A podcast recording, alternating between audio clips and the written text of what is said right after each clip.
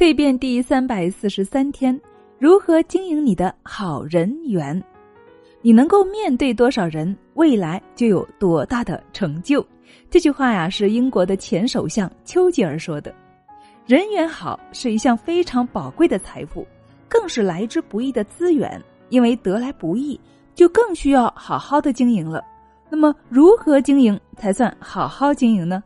就是用心经营，用真诚来交朋友。要经常与大家联系，别人有了困难能伸手就伸手。平时闲在家里啊，只要一有时间就多去走走亲戚，他们是你的第一手人脉，他们对你的帮助往往都是真心实意、不求回报的。血浓于水，说的就是这种情感。走亲戚的同时呢，也不要忘了多跟邻居聊聊天儿、串串门。俗话说啊，远亲不如近邻。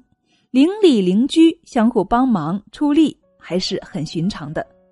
那除此之外呢？同学、老乡都是身在异乡的人最值得珍惜的财富。